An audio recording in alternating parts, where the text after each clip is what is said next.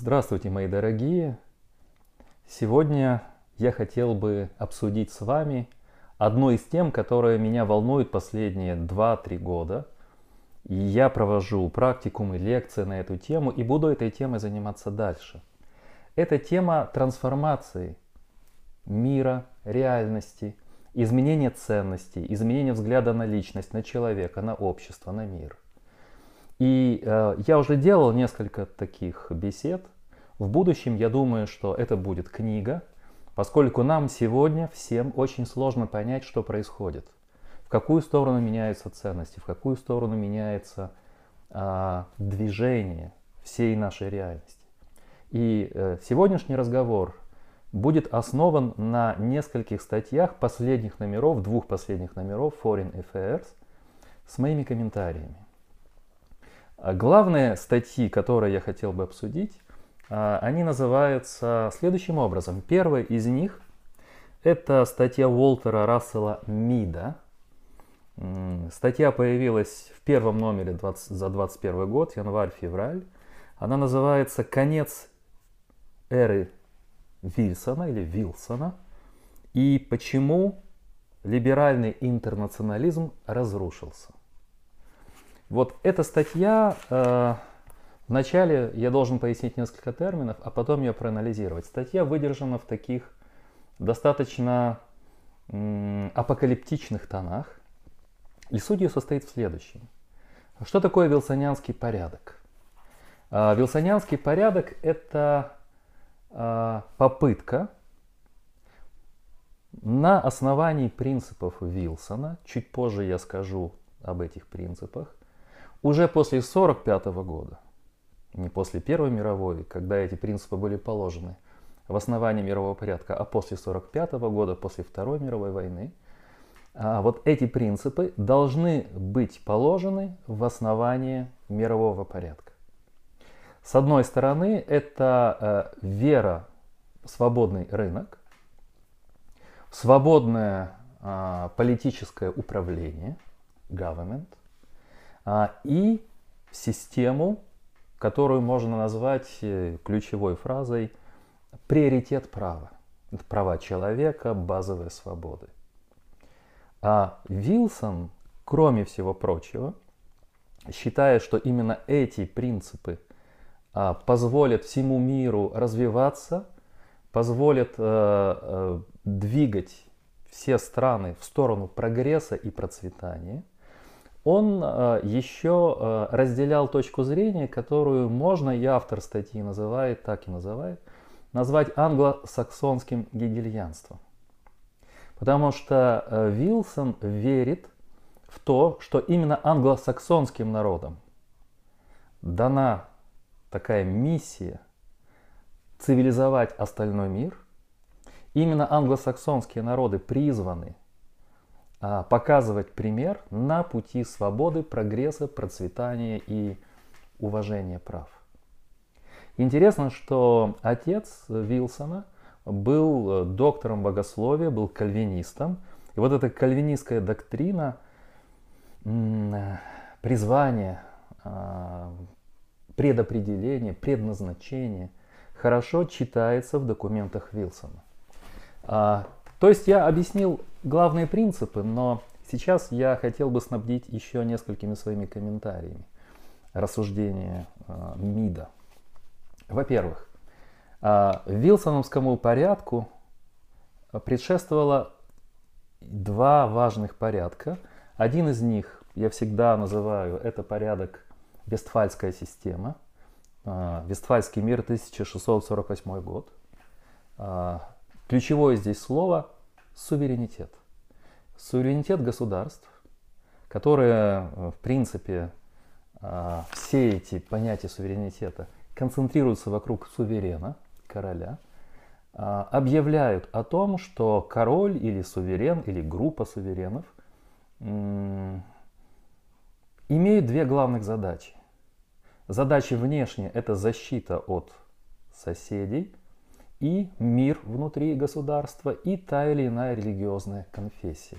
Кальвинизм, лютеранство, католицизм. Ключевое слово суверенитет. То есть, если мы спрашиваем, Что такое государство для 17 века? Ответ звучит «кто суверен?» и «какой конфессии суверен?». Тогда мы получаем ключ к пониманию государственной системы международного порядка.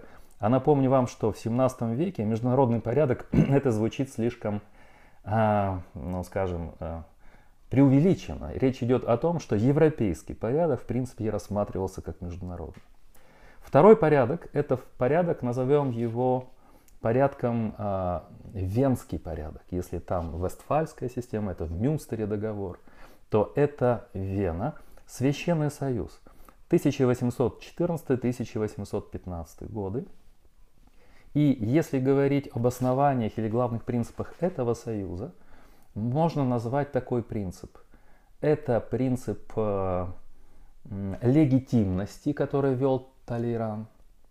Легитимность означала наследование престола, то есть легитимная власть монарха, поскольку тогда были все европейские страны преимущественно монархическими.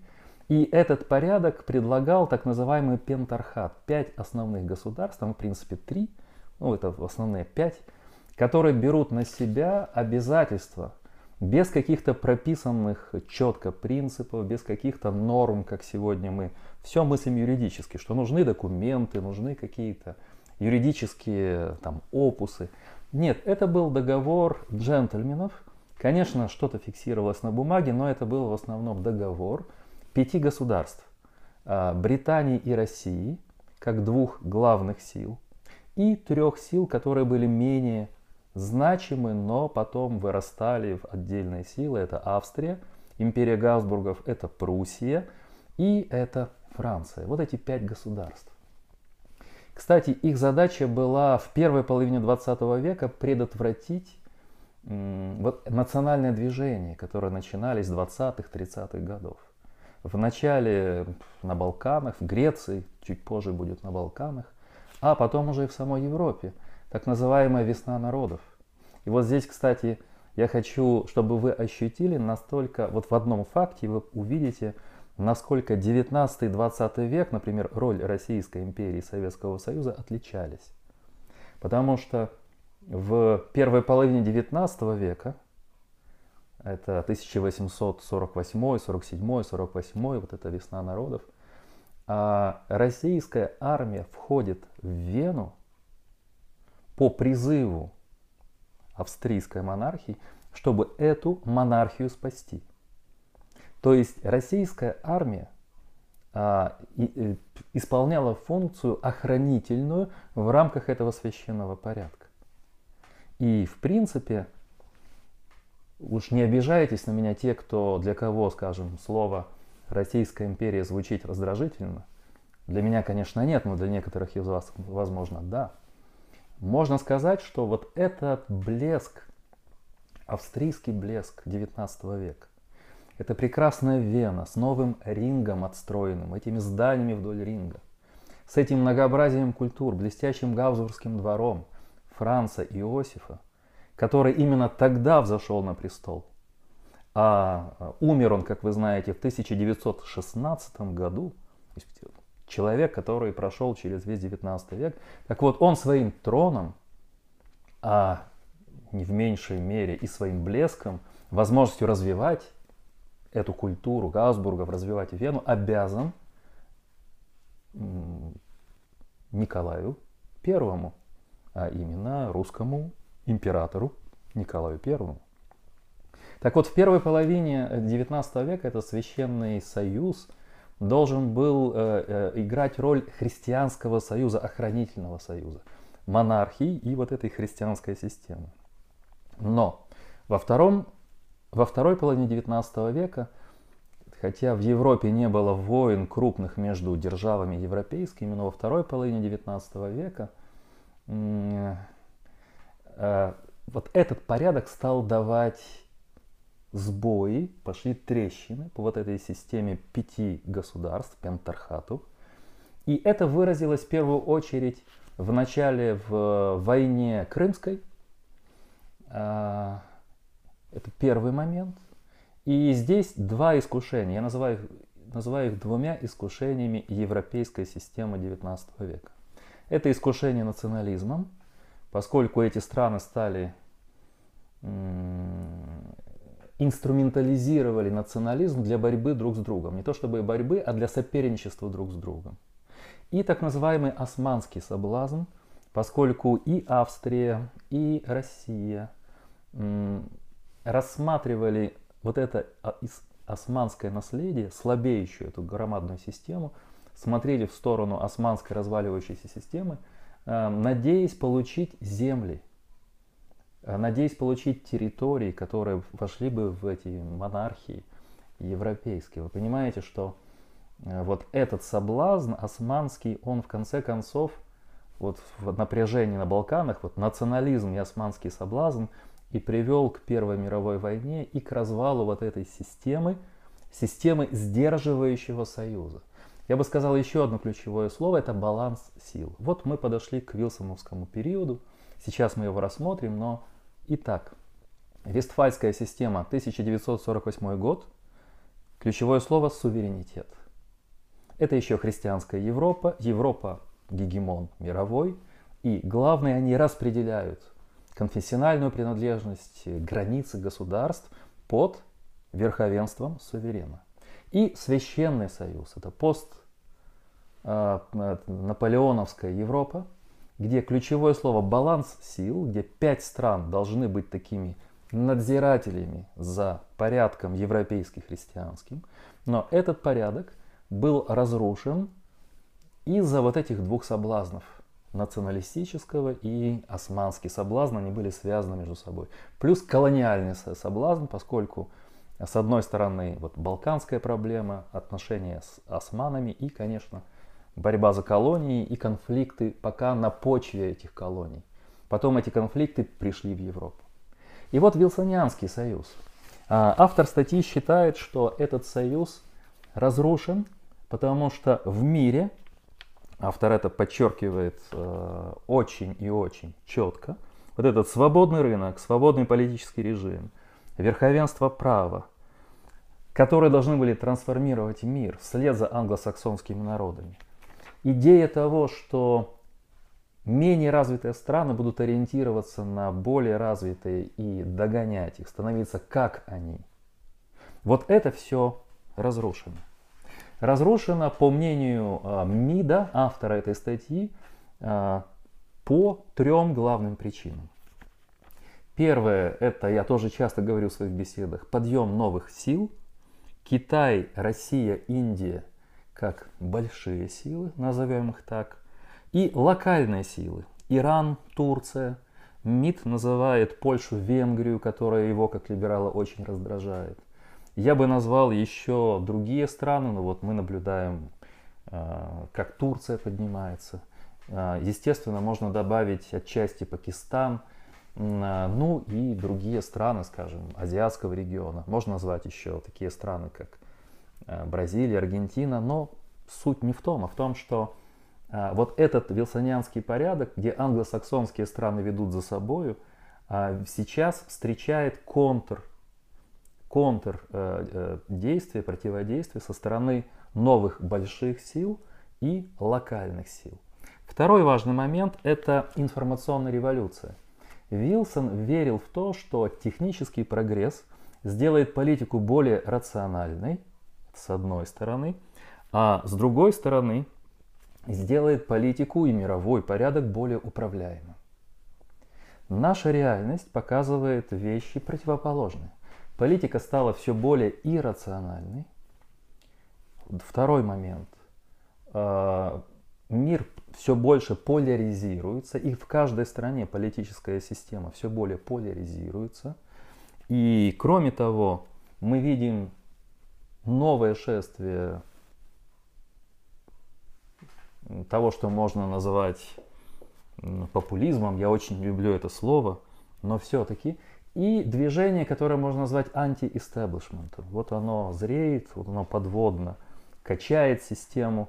А пандемия последняя, она, я об этом сделаю отдельную беседу, вот этот анти-истеблишмент пока сдерживает, поскольку общая опасность и, скажем, безопасность и здоровье дают очень серьезные козыри в руках вот этих старых элит истеблишмента. Но анти-истеблишмент, который набирал силу до 2020 года, он еще скажет свое слово. А, и какой же вывод а, автора статьи? Вывод тот, что мы наблюдаем крах веры Вилсона, вера в то, что страны развиваются, что менее развитые приближаются к более развитым. Все это в прошлом. Мы наблюдаем триумф авторитаризма, нелиберальных политических систем. Мы наблюдаем кризис доверия к международным институциям. А, говоря откровенно и просто, все это стало ширмой, декорациями. Международные институции стали абстрактными, формальными и потеряли всякий авторитет. И третье – это а, ценностные изменения, о которых мы говорим позже. А, это выводы автора статьи, но вы знаете, если спросить, а есть ли позитив, но у МИДа нету оптимистического прогноза. Он говорит о том, что на наших глазах рождается некая поствилсонианская эпоха, некий новый мир. Что это будет за мир, он в этой статье не обсуждает. Но мне кажется, сама статья интересна. Сейчас мы увидим, когда будем анализировать вторую статью, что здесь уже как очевидность утверждается крах вот этого англосаксонского мира, вот этих всех главных идеологических принципов либерализма, неолиберализма, главных принципов того, что можно назвать англосаксонской системой, которой и была стержнем либерального мира. Еще раз, свободные рынки, открытая политическая система и вот эти вот базовые права и верховенство права. А, интересно, что он говорит именно о Вилсоне и вилсонианской эпохе. Я хотел бы дать небольшую справку о самом Вилсоне. Мы уже знаем, что я упоминал, что у него отец доктор богословия, кальвинист. Но интересно, что в, сейчас, вот, когда МИД пишет Вилсон, Вилсонианская эпоха, принципы были положены в основании мирового порядка. Но как это часто бывает в конкретной истории, а не в трудах политических э, теоретиков, Вилсон был фигурой не очень а, порядочной и далекой от а, каких-то видений будущего или каких-то больших проектов и программ. Во-первых, да, кстати, в 2019 году он получил Нобелевскую премию, в 1919 году. Потому что тогда давали премии всем, э, когда я говорил в некоторых своих беседах, там чуть Гитлеру не дали Нобелевскую премию. Давали, вот были рады, что вот нет войны, там в начале, в начале 30-х, вот там премия тем. Значит, вытянули Германию из нищеты в 20-х годах вот там еще премию вот этому. А, и, значит, Гитлер, э, вот этот договор, э, известный договор э, Мюнхенский, да, и тоже так обрадовались, и чуть-чуть не дали Нобелевскую премию. Так вот, Вилсону дали Нобелевскую премию, но а, оказалось, вот постфактум, что все в основном, что утверждал Вилсон, назовем мягко, не сбылось. А вообще нужно говорить о нескольких обманах, Вилсона или того, что можно назвать ложь 1, ложь 2, ложь 3. Вот я ссылаюсь на одного автора, который вот эту ложь Вилсона разбирает. И мы поймем, что изначально в этой системе, если она основана на лжи, не может быть э, ничего, что даст жизнь системе мировой на многие-многие десятилетия вперед. Первая ложь.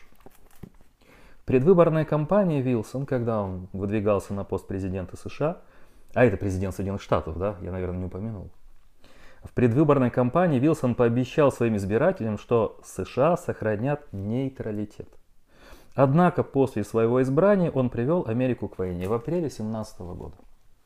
Кстати, это был первый президент Америки, который посетил Европу. Ну, естественно, что многие посещали Европу, потом становились президентами, но в статусе президента Вилсон был первым. Видите, сколько уже существует США, и только в начале 20 века вот приехал президент Америки. Ложь вторая. Вилсон утверждал на Парижской мирной конференции, что никогда не видел секретных соглашений союзных держав, заключенных во время войны, которые, среди прочего, обещали Италии вражеские территории. Эти обещания стали важной причиной, по которой Рим 23 мая 15 года неожиданно перешел на сторону союзников. Вилсон солгал и в этом случае, поскольку британский министр иностранных дел Артур Балфур – лично показывал ему секретное соглашение. Вот если бы мы смотрели фильм «17 мгновений весны», и, э, значит, разговор такой, да, и там голосом Капеляна озвучивают мысли героев, то Вилсона спрашивают, Вилсон, ты видел эти секретные документы? Вилсон говорит, конечно нет. А голос Капеляна, Вилсон видел эти документы. Их показал ему лично министр иностранных дел Артур Бальфур или Балфур. Третья ложь. 11 февраля 18 года Вилсон произнес перед Конгрессом США свою получившую широкое признание речь о четырех принципах, в которой он заверил, что никто не должен мстить, выдвигать необоснованные претензии или требовать от побежденных огромных контрибуций для победителей. Однако, как это не абсурдно, при его участии в Версальском договоре прописали именно такие условия. И, кстати, вот эти жесткие, жесточайшие условия Версальского договора и породили еще до Гитлера, до прихода к власти много консервативных движений, которые мыслили в категориях, это военная консервативная, скажем, часть немецкого общества, э, миф об ударе ножом в спину первой и миф о несправедливости, что нужно возвращать себе справедливость, нужно, э, нужен реванш. Так вот, удар в спину и реванш. Это благодаря этим жесточайшим э, условиям Версальского договора. А, поинтересуйтесь, я сделаю отдельную лекцию на эту тему, но поинтересуйтесь, что потеряла Германия, сколько территорий, э, сколько репараций она выплачивала, сколько было э, жертв, например, первого голода, который был искусственным образом организован. Почитайте обязательно о том, как Бельгия с Францией поступили с шахтами, и что там было, и как они расстреливали мирную демонстрацию, в каких годах, это все черные истории Европы 20-х годов. Это нужно знать, чтобы такое больше не повторялось. В результате его соратники Вильсона, Вилсона характеризовали его далеко не с лучшей стороны. Один из видных членов Демократической партии сказал о нем, он неблагодарный лжец. Он очень хорошо умеет ненавидеть, заявил его сторонник и пресс-секретарь Рэй Стэннерд Бейкер. По словам французского посла в Вашингтоне, Вилсон был человеком, который, если бы он жил несколькими веками раньше, был бы величайшим тираном в мире, потому что, кажется, он и мысли не может допустить, что он когда-то может быть неправ. Даже его близкий друг Эдвард Хаус писал о Вилсоне, у него нет воображения – никаких конструктивных навыков и практически никаких реальных способностей. Хаус рассказывал о его недостатках в своем дневнике. Эмоциональные вспышки, неустойчивость, отсутствие навыков ведения переговоров и однобокость мышления. Теодор Рузвельт, предшественник Вилсона на посту президента США, считал, что тот был самым бесчестным и хладнокровным оппортунистом – которого мы когда-либо имели в качестве президента. Рузвельт умер в 19 году. Он еще был свидетелем начала вот этих всех дел.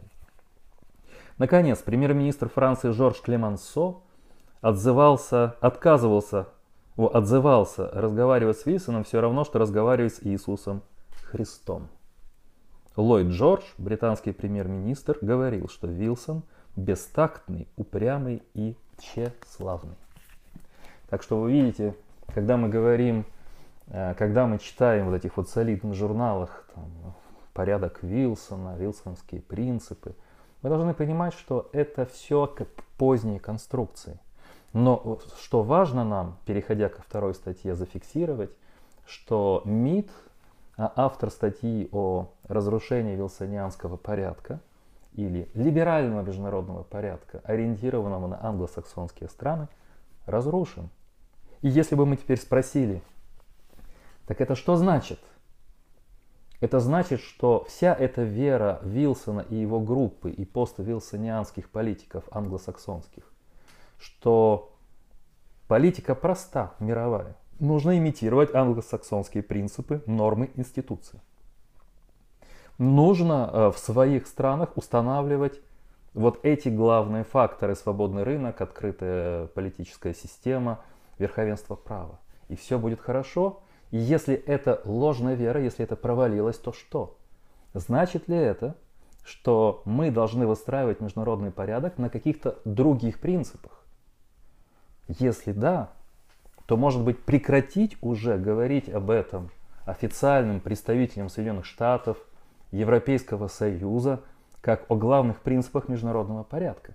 Это щепетильный вопрос. Я пока спрашиваю, я не даю ответ. Если верить этим аналитикам, а таких статей появляется много, и в Foreign Affairs их очень много появляется, если верить им а, о том, что сегодня тренд на авторитарность, это автор еще одной статьи, сегодня я не буду разбирать, что вот эти все принципы рухнули и остались в прошлом, но другие принципы нам не предлагают и продолжают озвучивать старые. И получается, что политики э, Запада э, предлагают, требуют соблюдения этих принципов и норм от других стран, а внутри этих западных стран их аналитики говорят, нет этих принципов, они умерли, они вчерашний день. Не правда ли странная картина? Вторую статью, которую я хотел бы кратко упомянуть, она совсем новая. Она появилась во втором номере. В принципе, написана в марте 2021 года. А здесь два автора. Ричард Хаас и Чарльз Капчен, можно так перевести, да, или Купчен, не знаю. Она называется «Новый концерт сил», New Concept of Powers, как предотвратить катастрофу и установить стабильность в мультиполярном мире, в многополярном мире. А здесь автор статьи предлагает как раз то, что не предлагает МИД. Он также говорит о разрушении старого либерального порядка, не называет его вилсонианским, но говорит о либеральном миропорядке, как и Киссинджер, которого мы когда-то разбирали, и говорит о том, что э, поскольку этот порядок разрушен, снова он, кстати, апеллирует к Священному Союзу, к 19 веку, к пентархату, к балансу сил, и хочет по примеру этого Венского договора Священного Союза выстроить союз, как он говорит, 21 века. Проект 21. Получается, вы знаете, интересно, если вчитываться, у него нет его в статье, если вчитываться, получается, что э, современные политические аналитики, а это лучшие умы, это представлены лучшие университеты Америки, плюс еще э, различные экспертные группы, разные сентенки и так далее. Так вот, получается, что у этих аналитиков получается интересная вещь. 20 век, век либерализма, они уже сбрасывают со счетов. Многие из них, не все. Мы будем разбирать в следующий раз другую статью. Там попытка реабилитации либерализма, попытка его защитить. Но многие из них говорят, что этот порядок ушел и протягивают нити к 19 веку. То есть они считают, что вот этот баланс сил 19 века, это пять стран пентархат европейский, это хорошая модель для 21 века, где мы уже не э, являемся э, противниками идеологическими, как в 20 веке. 20 век, он войдет в историю как век больших идеологий и конфликтов на почве идеологий. Но если идеологии нет, говорят эти авторы, тогда модель Священного Союза подходит нам. Что предлагает автор? Он говорит о том, что мы э, можем стремиться к тому, э, что мировой порядок или порядок 21 э, будет поддерживаться главными, шестью главными силами. Он перечисляет в алфавитном порядке. Это Китай, это страны ЕС, это Индия, это Япония, это Россия и Соединенные Штаты. Вот шесть главных сил. И четыре региональных союза. Там африканский, азиатский, южноамериканский. То есть речь идет о шести силах и четырех союзах, которым примыкают меньшие силы. Да? Вот это, можно бы сказать, такая иерархическая структура. Причем эта иерархическая структура имеет еще более свою высокую иерархию. Наверху две главных силы Китай и Соединенные Штаты, чуть ниже четыре других силы, ну, хотя Индия с этим не согласится, а еще ниже вот эти региональные союзы и те локальные силы, которые в них входят. А, какое основание этой вот конфигурации новой?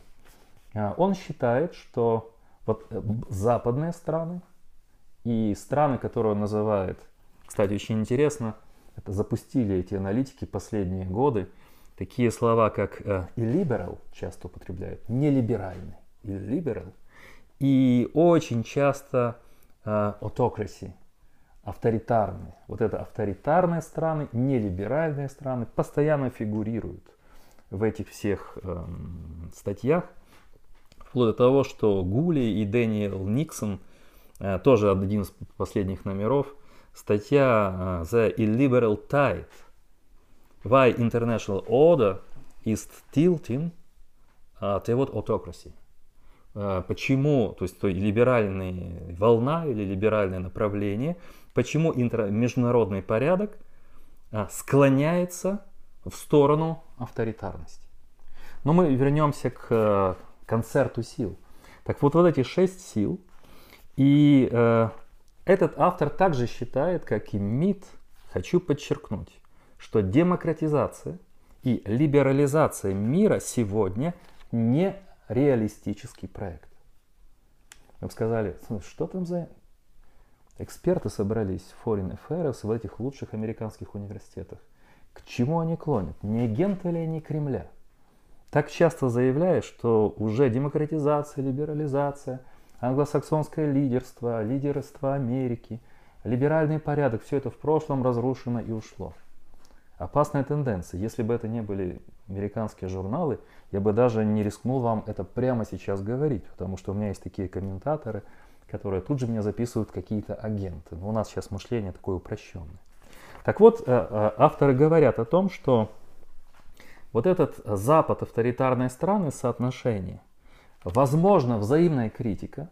Безусловно, он считает, что западные страны должны а, проповедовать свои принципы, открыто критиковать Китай и авторитарные силы – Авторитарные силы имеют право критиковать западные страны и корректировать их политику. Очень важный момент, потому что сегодня политика другая.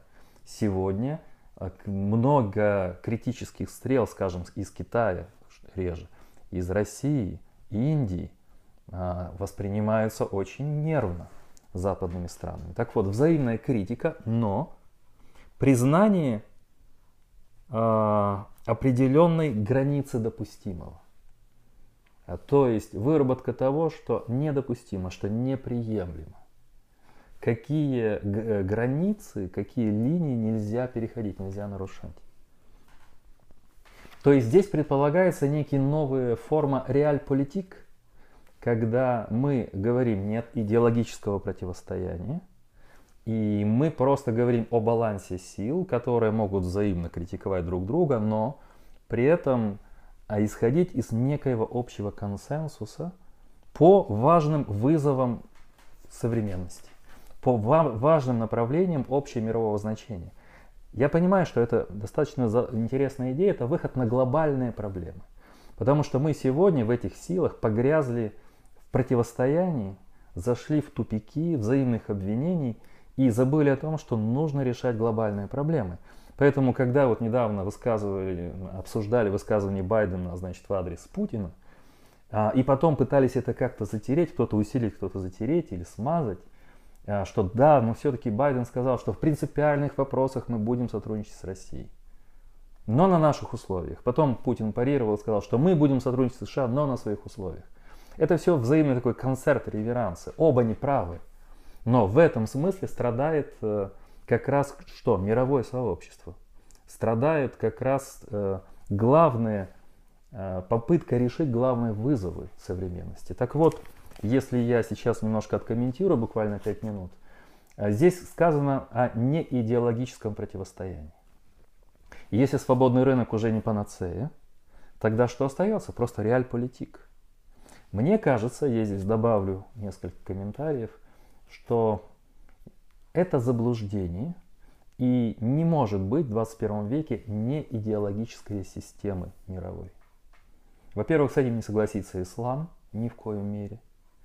Я надеюсь, что с этим не согласятся христианские конфессии, их лидеры, поскольку я считаю, что либеральный порядок без христианства – это пустое место. И здесь я критикую либера, либерализм как доброжелательный критик. Потому что я считаю и понимаю, что либерализм это одно из последних секуляризированных проявлений христианства. Либерализм еще очень близко стоит к христианству. И он внутри, хотя многие там секулярные мыслители, люди, политики, деятели, он глубоко основан на христианских ценностях. И вот если эти лидеры христианства убирают как идеологию, либерализм пустышка. А просто свободный рынок и технологии, извините, э, если мы мыслим экономизмами и технологиями, то поэтому Китай и побеждает. Понимаете, в чем дело? Если мы говорим, а как соревноваться? А давайте торговать, развиваться, развивать технологии, развивайте рыночные отношения. Получите Китай. Без ценностей европейских, без христианства вы получите Китай, который вас уже обыгрывает и будет обыгрывать все больше через 10-20 лет. Если вы хотите бороться или занимать какое-то важное место в мире без идеологии, мне не нравится слово идеологии, без ценностной системы координат, для меня, как для человека религиозного, без базовых религиозных установок, тогда будет побеждать технологический монстр, лишенный принципов и ценностей.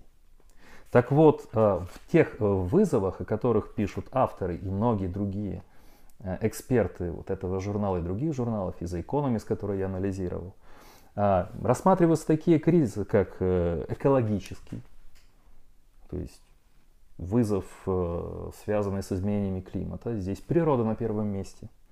Это социальная справедливость, вот такой ренессанс левых движений. Общество и мировое сообщество фокусе распределения благ. И, и экологизм, и социальная справедливость позволяет богатым странам развиваться, становиться более богатыми, только делиться с странами менее развитыми. Знаете, это обман. Вот этот дележ и распределение – это обман. Вот я, как гражданин Украины, это ощущаю. А делиться крошками пирога, но центры производства, центры интеллектуальные, центры научные, центры университетские не в слабых странах. И поэтому, знаете, такое распределение, вот вам минимальное благо, а все остальное будем делать мы, это очень опасно. Недавно я опубликовал пост на Фейсбуке, что в этом году, не, не полных три месяца, сегодня 28 марта, так вот Украина уже а, закупила 60 тонн картофеля на 12 миллионов долларов. Понимаете, уже не можем картофель производить. А продали за эти три месяца на 9 тысяч долларов 20 чем-то тонн картофеля за очень странную цену. И понятно, что это были четыре страны ЕС, одна Беларусь, но понятно, что Литва, Латвия не картофельные страны, это какие-то посредники. Они выступили как посредники. Я о чем говорю? О том, что даже быть аграрной страной мы уже не можем. Ну, не об этом сейчас речь. И, наконец, вот этот третий момент – экологизм, социальная справедливость и новое понимание человека и ценностей. Вот здесь запрятаны идеологии, которые не афишируются.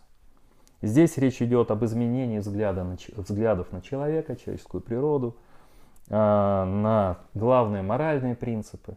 Что меня здесь волнует, так это то, что и антропологические свойства – и ценности, и главные моральные нормы вращаются вокруг групповых принадлежностей. Ни в экологизме, ни в социальной справедливости, ни в новой антропологии, новой этике мы не найдем личности. 21 век, к сожалению, начинается как принципиальным образом не просто а, век авторитарных трендов, нелиберальных трендов, гибели либерального миропорядка а исчезновение не то чтобы там смерть человека, как Фуко говорил, или там смерть личности, субъекта, там автора. Это все было бла-бла-бла континентальных мыслителей. Нет. Все э, это было просто болтовней. А вот сегодня именно мы видим, что личность не стоит в центре внимания мировых политических трендов. Ну что ж, я попытаюсь обобщить. А, мы с вами будем продолжать разговоры в этом направлении. Сегодня я анализировал две статьи последних номеров Foreign Affairs. А, первая статья оплакивала смерть вилсонианского порядка вилсонианского. И в статье утверждается о том, что либеральные ценности, англосаксонский примат да, и вера религиозная в провинциальную роль англосаксонского мира – это в прошлом. Что будет сейчас, в статье не сказано, но очевидно что-то другое. А два автора второй статьи говорят о том, что нужно создавать новый концерт сил по образцу Священного Союза, по образцу, который прорабатывался на Венском конгрессе. А, как бы без идеологического противостояния, вот это реаль-политик. Но здесь мы теряем личность, здесь мы теряем главные ценности, создававшие западный мир. Западный мир без этих ценностей разрушится. Он всегда будет проигрывать Китаю. Ну вот, на сегодня я завершаю. До новых встреч.